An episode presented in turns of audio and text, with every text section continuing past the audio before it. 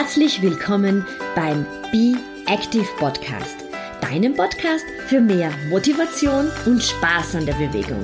Mein Name ist Beatrice Drach und ich bin deine ganz persönliche Schweinehundsdomböse. Und jetzt viel Spaß mit dieser Episode.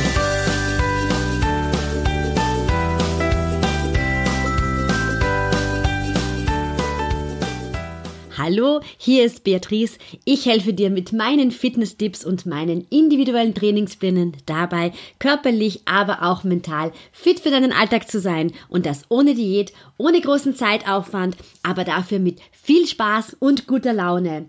Herzlich willkommen zur Episode Nummer 13 und dieses Mal habe ich mir wieder eine Interviewpartnerin gesucht. Heute ist Nathalie Carré bei mir zu Gast. Sie ist eine der Mitautorinnen des Buches Der Jungbrunneneffekt, wie 16 Stunden Fasten ähm, dein Leben verändert. Und ähm, diese Sendung wird noch in der Fastenzeit aufgezeichnet und ich freue mich sehr, dass ich dir nun das Interview mit Nathalie vorstellen darf. Ja, herzlich willkommen heute zum Interview bei mir, Nathalie Carré, eine der drei Autorinnen oder Autoren äh, des Buches Der Jungbrunneneffekt, äh, wie 16 Stunden Fasten ihr Leben verändert. Nathalie, magst du dich vielleicht noch ganz kurz selbst vorstellen? Gerne, gerne, hallo.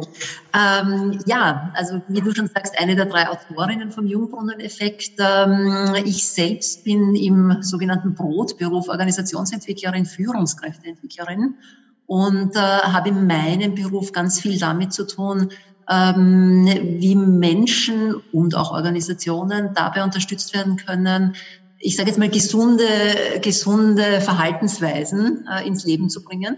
Ja ähm, sei es als Führungskräfte, sei es als Menschen in Bezug auf Selbstmanagement, in Bezug auf äh, Resilienztechniken. Und äh, dabei habe ich in meiner Arbeit festgestellt, dass hier Routinen ein ganz, ganz wichtiger Faktor ist, ob Menschen ein, äh, ich sage jetzt mal, gesundheitsförderliches Leben führen können und ein Leben, das äh, ihren Zielen, also wo sie ihre Ziele leicht erreichen. Oder wenn man die falschen Routinen hat, da ist es natürlich deutlich schwieriger oder geht es in die falsche Richtung. Ja, das kenne ich von meinem Job auch, genau. Ich propagandiere auch, dass, es, dass man einfach ähm, ja, die Bewegung und das auf sich schauen ähm, wirklich zu einer Routine werden lässt, wie das Zähneputzen oder das Duschen, weil da denken wir ja auch nicht so darüber nach. genau, genau, das ist der Idealzustand, wie du sagst. Ja. Und äh, wie bist du auf die Idee gekommen, ähm, ein Buch über das Fasten zu schreiben? Also wir zeichnen dieses Interview jetzt kurz vor Ostern auf, also in der Fastenzeit. Das passt ja ganz gut.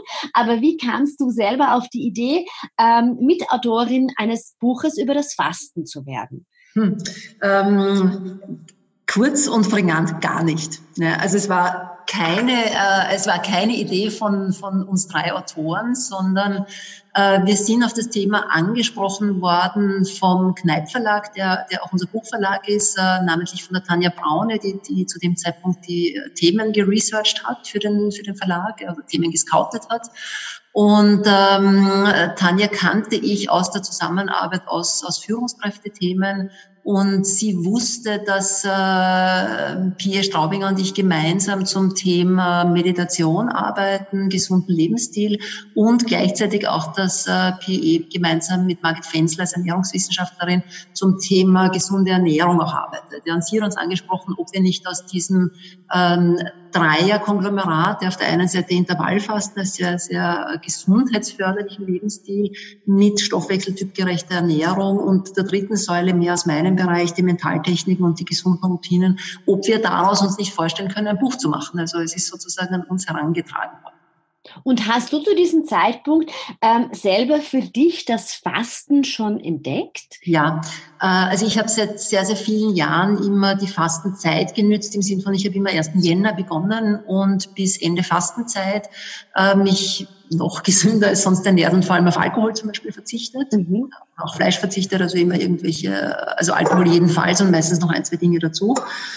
Und auf das Intervallfasten bin ich vor rund eineinhalb Jahren gestoßen, äh, tatsächlich aus der Zusammenarbeit mit PE und ähm, habe äh, sehr isoliert äh, betrachten können, dass das Intervallfasten tatsächlich was mit dem Gewicht des Körpers macht. Ja. Mhm. Also war zu dem Zeitpunkt schon durchaus sportlich im Sinn von, ich mache jeden Tag eine halbe Stunde mindestens äh, Bewegung und äh, ernähre mich auch zu dem oder ernährte mich auch zu dem Zeitpunkt schon gesund im Sinn von äh, biologischer Ernährung, Ernährung, die meinem Stoffwechsel gut tut.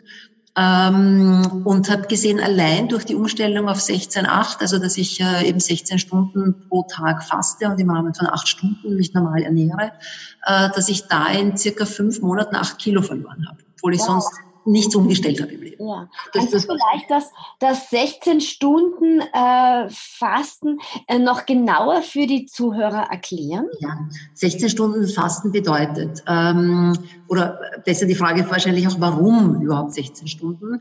Ähm, man hat festgestellt, dass der Körper, wenn er eine gewisse Zeit, ja, man sagt ab 12 Stunden, äh, keine Nahrungsmittel zu sich nimmt, ja, in den sogenannten Autophagie-Effekt kommt. Was mhm. bedeutet das? Äh, Autophagie bedeutet, dass, also wörtlich heißt der Begriff Selbstfressung. Ja, man hat, äh, als man den, den Effekt erstmals beobachtet hat, festgestellt, dass die, ähm, dass es so ausschaut, als ob sich die Zelle selbst verdaut. Ja, äh, was die Zelle tatsächlich macht äh, in diesem Zeitraum, sie recycelt den sogenannten Zellmüll. Ja. Ähm, und diesen recycelten Zellmüll, der da sozusagen gefressen wird, auch wenn das jetzt ein bisschen seltsam klingen mag, äh, führt eben dazu, dass äh, Stoffwechsel-Endprodukte ähm, sozusagen verdaut werden vom Körper. Ähm, es deuten Studien darauf hin, dass es eben auch gesundheitsförderlich ist, dass es Zivilisationskrankheiten entgegenwirkt und für uns sozusagen Normalbürger der erfreuliche Nebeneffekt, dass es begünstigt, dass der Körper offensichtlich leichter abnimmt, ja. Aber spannenderweise, und das berichten viele aus dem Intervallfasten, nur bis zu einem gewissen Punkt. Also du, übernimm, du nimmst am Anfang diese überschüssigen Kilos ab. Ja. Äh, und bei mir ist es auch tatsächlich seit über einem Jahr jetzt, dass ich nichts mehr abgenommen habe, ja, sondern mhm. viel auf meinem Gewicht jetzt bin. Okay, das heißt, du, du nimmst ab und du hältst dann auch dein Gewicht genau. und musst keine Angst haben vor dem ähm, gefürchteten Jojo-Effekt, der bei vielen Diäten auftritt. Genau, der passiert nicht. Ja. ja. Ähm, wenn ich jetzt sage 16 Stunden Fasten, bedeutet das wahrscheinlich, dass du in der Früh essen kannst, weil das äh, Frühstück oder Breakfast bedeutet ja irgendwie auch Fastenbrechen, oder? Ähm, ja, bedeutet, du kannst dir aussuchen. Ja, es gibt Menschen, die sagen, sie haben in der Früh überhaupt keinen Hunger, da gehöre ich dazu. Also ich esse manchmal noch erst um zwei, drei das erste Aha, Mal. Ja. Ähm, andere sagen, für mich ist das Dinner Canceling überhaupt kein Thema. Ich brauche ja, äh, diese Frühstücksmahlzeit. Das ist auch, haben Menschen unterschiedlich und man soll das tun, was einem leichter fällt. Okay, also wenn man jemand ist, der einfach sagt, prinzipiell Frühstücken, das ist eigentlich gar nicht so meines, das brauche ich nicht, ähm, mhm. dann ist das Fastenbrechen sozusagen einfach nach hinten verschoben. Genau, genau. Ja. Ja. Und wie, würdest du jetzt jemanden empfehlen, der sagt, ui, also ich habe ein bisschen Angst davor, also 16 Stunden nichts zu essen, wie mache ich das? Mhm. Ähm, ich glaube, in deinem Buch oder in eurem Buch gibt es ja auch empfohlene Soft-Einstiegsmethoden. Genau, genau. Ähm, ja, äh, wenn du Routinen änderst und nichts anderes ist das ja, ja man sagt ja bis zu 80 Prozent unserer, unserer täglichen Verhaltensweise sind Routinen. Genau. Und wenn du eben das Fasten als Routine übernehmen möchtest, ist es wie immer leichter, wenn du klein beginnst. Ähm, also beginn mal mit zwölf Stunden. Acht Stunden davon schläfst du ohnehin. Also zwölf Stunden sind eigentlich eine Kleinigkeit. Und ja. mach mal einfach ganz bewusst ein oder zwei Wochen lang diese zwölf Stunden. Ja. Ähm, und dann steiger, dann mach mal 13 Stunden, mach mal 14. Also näher dich langsam. Wir versuchen in unserem Buch einen gesamten Lebensstil darzustellen. Und im gesamten Lebensstil geht es darum, es soll leicht sein, es soll schön sein, es soll Freude machen äh, und es soll eben einem freudvollen Leben entsprechen. Es ist keine Diät, es ist kein Zwang, es ist kein, man muss sich, ja, äh, sondern es geht um ein freudvolles Rausfinden, was tut mir gut. Und wir haben nur kurz noch ergänzend, wir haben, wir haben dazu auch entwickelt so einen äh, ähm, zehn Wochen Umsetzungsplan. Genau. Äh, wo du genau innerhalb von zehn Wochen hingeführt wirst, in all diesen gesundheitsförderlichen Aspekten klein zu beginnen. Ja, wir empfehlen zum Beispiel 20 Minuten Meditation. Es beginnt mit zwei Minuten Meditation täglich. Ja. Das sind äh, viele Analogien ähm, zum, zum Bewegungsbereich, wo ja. ich auch bei dem Laufen zum Beispiel wirklich starte mit einer Minute Laufen, einer Minute Gehen. Auch bei den Kraftübungen macht drei Kniebeugen pro Tag, äh, weil man kann nicht von jetzt auf gleich mit einem Ein-Stunden-Workout anfangen, wenn man vorher gar nichts gemacht hat. Ja. Vollkommen richtig, ja. Mhm.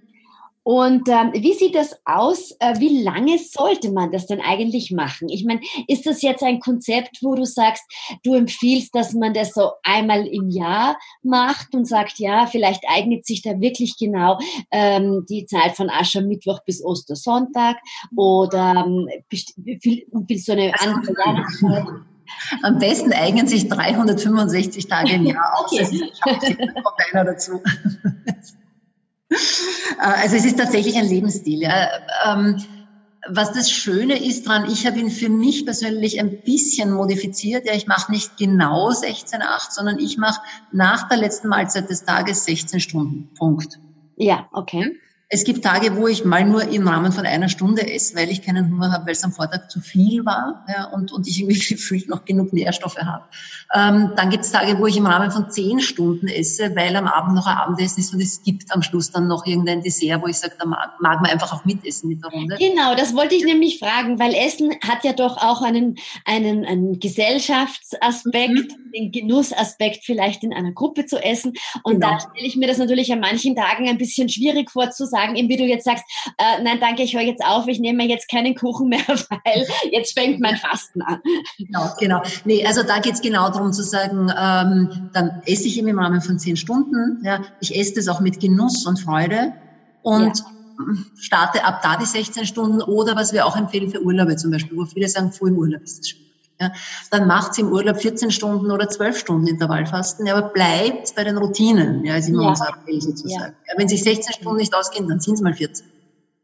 Und in der Zeit, in der du fastest, darfst du allerdings Wasser trinken und du darfst ungesüßten Tee zu dir nehmen. Genau, genau. Du kannst auch Kaffee trinken. Kaffee fördert zum Beispiel auch die Autophagie. Ja. ja. Äh, es darf halt nur keine Milch oder kein Zucker drin sein. Ja. Und wie wäre das mit Suppen, also die vollkommen äh, klar sind? In den Essensphasen gut zu genießen. Mhm. Okay. Also nicht für die Fastenzeit geeignet. Ja. Aber du hättest so eben wieder mehr Flüssigkeit ähm, für danach. Ja, nee, nein, ist, ist, äh, ist für die Essensphasen. Wie empfehlt ihr das jetzt für Personen, die mh, mm, sehr viel Sport machen? Also ich meine jetzt wirklich Leute, die zum Beispiel äh, für einen Laufwettkampf trainieren, für einen Halbmarathon oder ein Marathontraining. Ähm, das heißt, dass man da wirklich größere Laufumfänge trainiert. Also ich persönlich kann mir das ganz schwer vorstellen, weil, weil ich einfach ziemlich viel Hunger dann habe.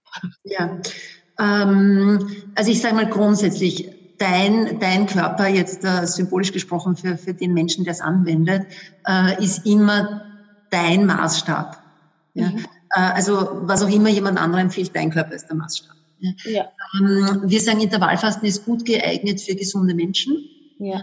Ähm, alles, was jetzt sozusagen kranke Menschen, Menschen, die schwanger sind, stillen, ja, ähm, Spitzensportler, wo es noch wenig Studien und Erfahrungen gibt, sagen wir immer, bitte stimmt es mit euren Ärzten ab. Ja, da können wir nichts dazu sagen, ja, weil es einfach kaum noch Studien gibt. Mhm. Äh, es gibt aber eine sehr, sehr spannende Studie, äh, die mit Sportlern gemacht worden ist. Ja, ähm, von der Galina Schatalova ist die gemacht worden. Ähm, und die hat festgestellt, dass äh, Spitzensportler, äh, die sie niederkalorisch ernährt hat, also mit so 1200 Kilokalorien, ja. gleich zu 6000, die, die eher klassisch sind. Ähm, und das waren äh, Ultra, Ultramarathonläufer, also 500 Kilometerläufe und so weiter unterwegs waren. Äh, und die waren leistungsstärker und, und äh, haben sich auch fitter und, und kraftvoller nach den Läufen gefühlt, obwohl sie wesentlich weniger Nahrungsmittel zu sich genommen haben. Mhm.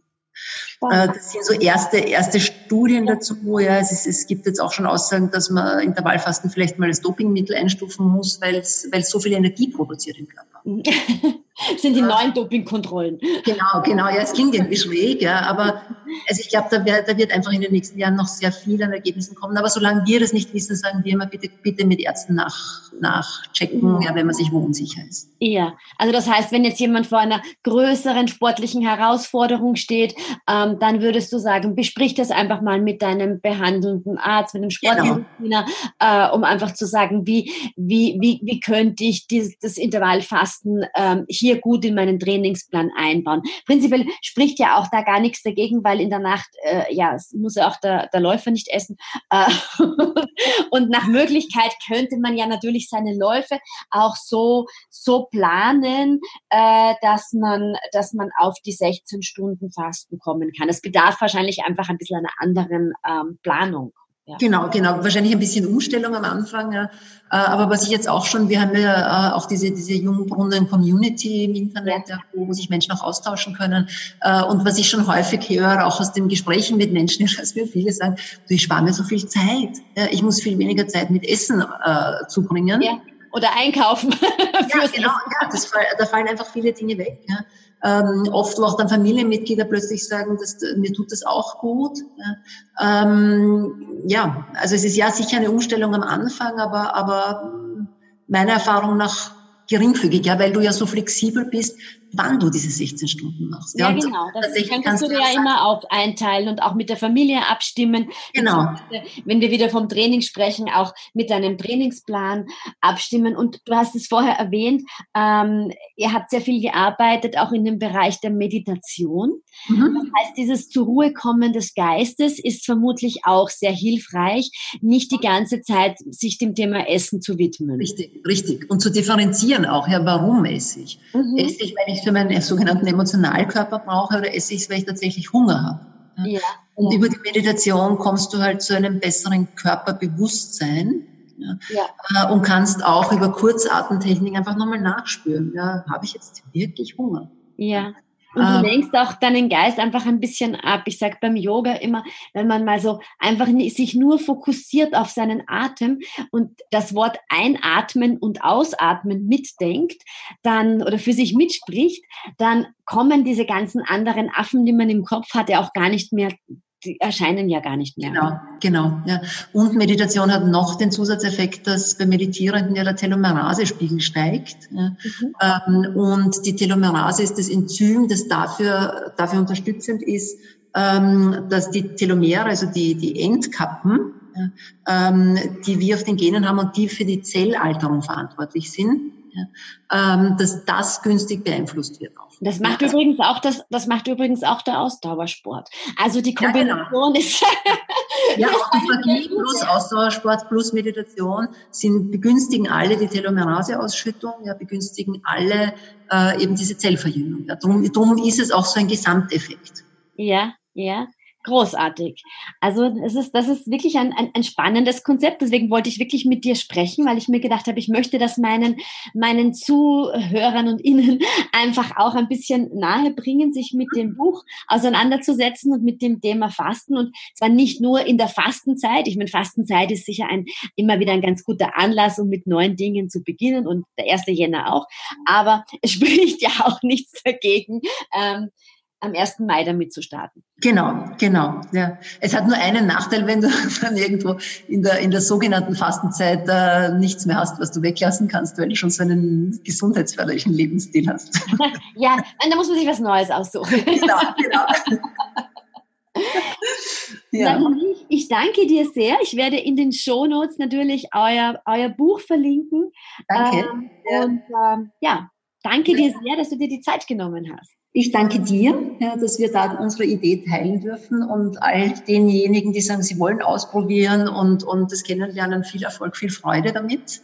Wo, wo, findet man die Community vielleicht? Äh, einfach auf Facebook, äh, wenn ihr Jungbrunnen-Effekt eingebt, äh, dann findet ihr sowohl unsere Seite, wo wir viel austauschen und für die Buchleser gibt es eben auch die Community ähm, wo eben Leute einander unterstützen, wir auch zur Verfügung stehen für Fragen und, und einfach diskutiert wird auch zum Thema, ja, oder Erfolge geteilt werden und es ist ganz nett geht's dazu in der Community. Man ist nicht alleine sozusagen. Man hat dann genau. Mitstreiter, die einen mit unterstützen und äh, die positiven Erfolge gegenseitig berichten können. Genau, genau. Ich kann dir die Links dann noch schicken, wenn du die dazu stellen magst. Ja, sehr gerne. Ich danke dir. Super, danke dir. Frohes Fasten wünsche ich. Dankeschön.